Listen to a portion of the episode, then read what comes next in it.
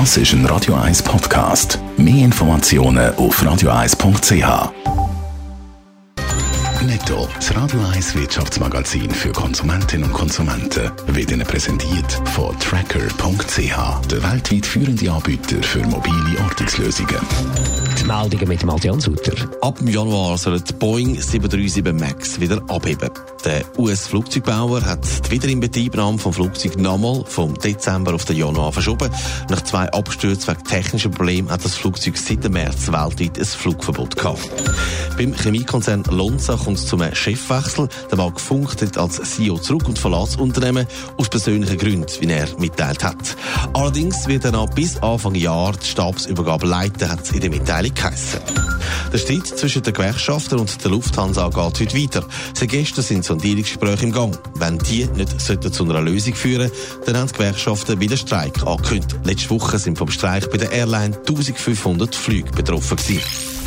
Heute startet Disney in den USA mit ihrem Streaming-Dienst. Ab dem neuen Jahr sollte der Streaming-Dienst auch in Europa stark gehen. Das heisst, es gibt Konkurrenz für Netflix. Adrian Sutter, was darf man da erwarten? Ja gut, an und für sich ist es eine weitere Streaming-Plattform, wo man die Hause vom Sofa sich kann Film und Serien ziehen, bis einem die Augen brennen. Aber laut dem US-Korrespondent Sören Gies gibt es da schon noch Unterschied zwischen Netflix oder eben Disney. Die tischen nämlich ganz gross raus. Es gibt Serien und Filme, die es halt eben nur auf Disney Plus gibt. Also wer zum Beispiel Star Wars oder Marvel-Filme streamen will, der braucht dafür in absehbarer Zukunft das Disney Plus-Abo. Zu den Blockbustern kommen dann neue exklusiv für Disney Plus produzierte Filme und Shows, darunter so aufwendige Produktionen wie die Star Wars-Serie The Mandalorian. Außerdem im Angebot alles von den Disney-Marken National Geographic und Fox.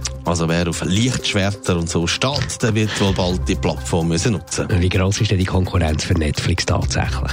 Da kann man tatsächlich eben auch davon ausgehen, dass es eine Schicksalsfrage ist. Die Konkurrenz kommt und sie kommt laut dem Sören Gies eben auch mit Argument. Die setzen ja schon seit längerem stärker auf eigene Film- und Serienproduktionen, weil diese neue Konkurrenz absehbar war.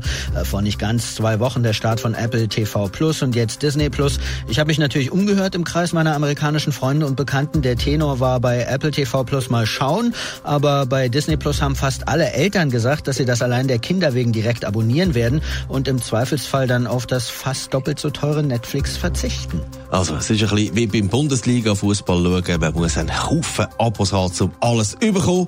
Nicht ganz kundenfreundlich, aber so ist es halt. Netto, das Radio 1 Wirtschaftsmagazin für Konsumentinnen und Konsumenten, ist Ihnen präsentiert worden von Tracker.ch. Weltweit funktionierende Ortungslösungen. Das ist ein Radio 1 Podcast. Mehr Informationen auf radio1.ch.